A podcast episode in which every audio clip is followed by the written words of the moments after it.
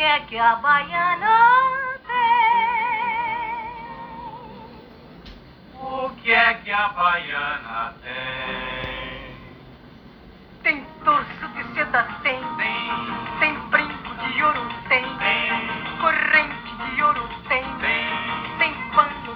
tem. tem, pata rendada, tem. Pulseira de ouro, tem. tem, saia engomada, tem. tem, sandália enfeitada, tem. E tem graça como ninguém. O que é que a baiana tem? Como ela requebra O que é bem. que a baiana tem? O que é que a baiana tem? Quando você se requebrar, caia por cima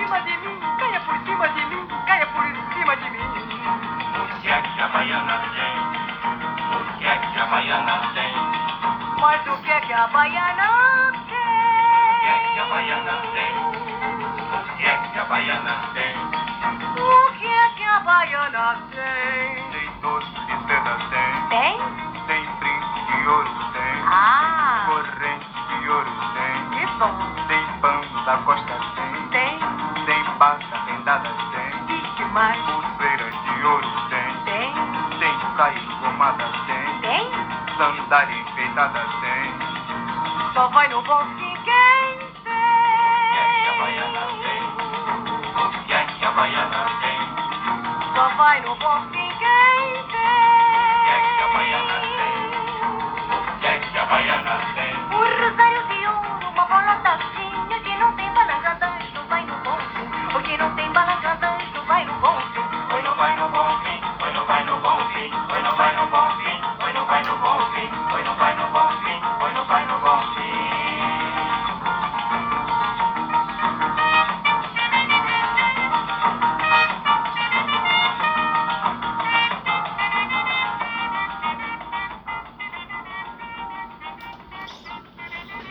Esse podcast eu estou gravando hoje em homenagem à minha querida aluna Raquel, que pediu.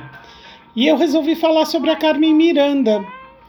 São daqueles assuntos que a gente tem tocado às vezes muito rapidamente em aula, mas que super vale a pena parar para pensar e conhecer um pouco mais em detalhe, né?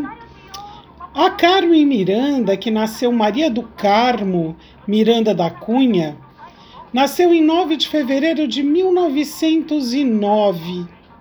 Mas ela ficou, na verdade, conhecida mundialmente como Carmen Miranda. E ela é considerada a primeira artista multidisciplinar do Brasil. Ela cantava, ela dançava, ela interpretava e ela fez um enorme sucesso entre as décadas de 30 e 50. A pequena notável, como era chamada Carmen Miranda, foi uma artista muito influente marcante é, na nossa história.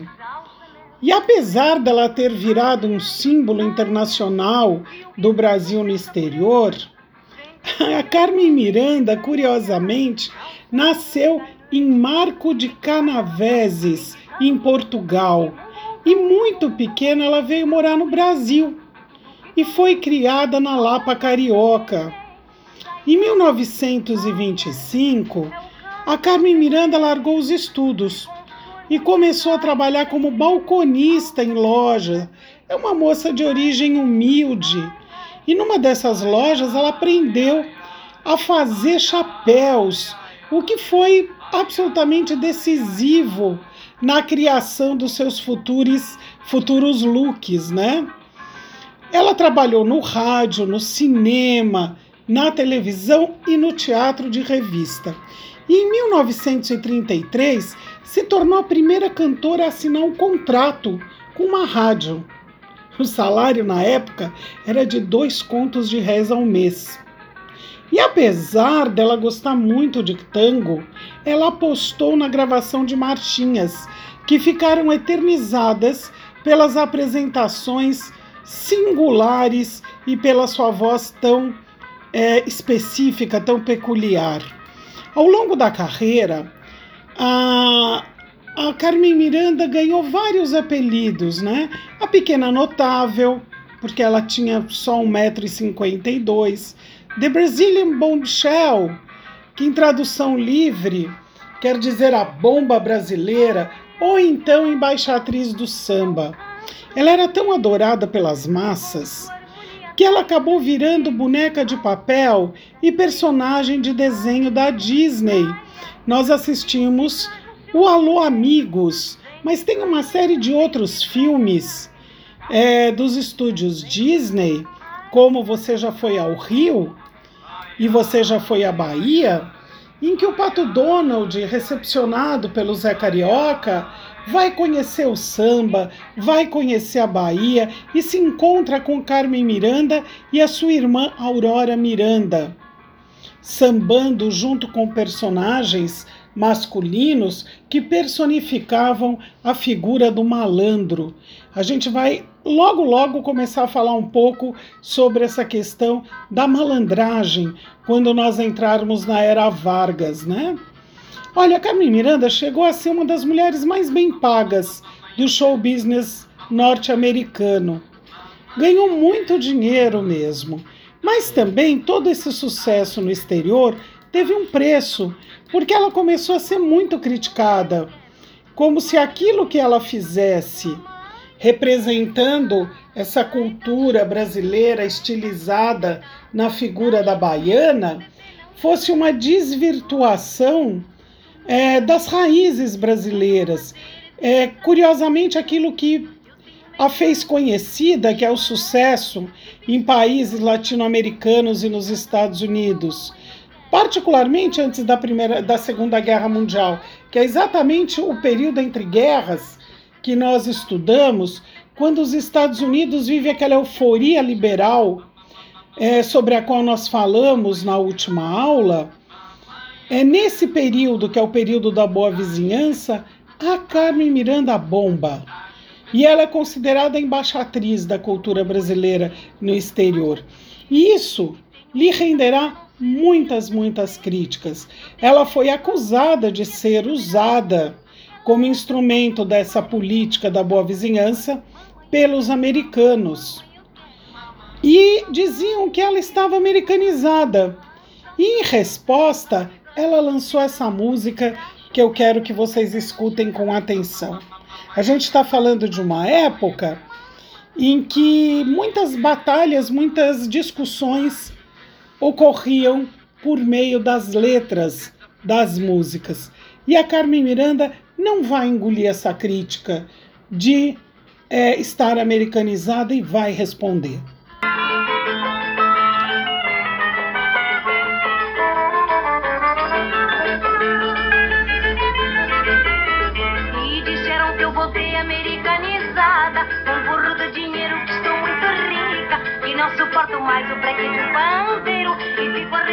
Ouvindo uma cuica. Disseram que com as mãos estou preocupada. E corre por aí que eu certo zum zum. Que já não tenho molho, ritmo nem nada. E dos balangandãs já nem existe mais nenhum. Mas pra cima de mim, pra ter tanto veneno? Eu posso lá ficar americanizada Eu que nasci com samba e vivo no sereno. Topando a noite inteira velha Nas rodas de malandro, minhas preferidas.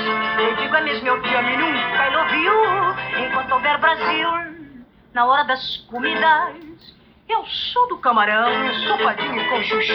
Disseram que eu voltei americanizada,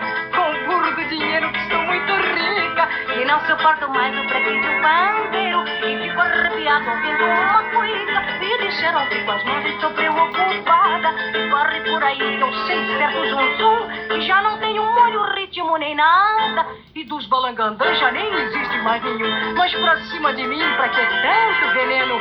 Eu posso lá ficar americanizada. Eu que nasci com samba e vivo no sereno, topando a noite inteira a velha batucada. A Carmen Miranda morreu dia 5 de agosto de 1955, nos Estados Unidos, em Los Angeles. Ela havia gravado um programa de televisão e sofreu um ataque cardíaco. O seu corpo foi velado por 60 mil pessoas na Câmara de Vereadores do Rio de Janeiro e sepultado no cemitério de São João Batista, com mais de 500 mil pessoas acompanhando o cortejo. Ela só tinha 46 anos. Foi pouco tempo de vida, mas uma vida que marcou muito a cultura brasileira, particularmente num período em que o Brasil passa a ser alvo da expansão do capitalismo norte-americano. Na hora das comidas, eu sou do camarão e estou partindo com chuchu.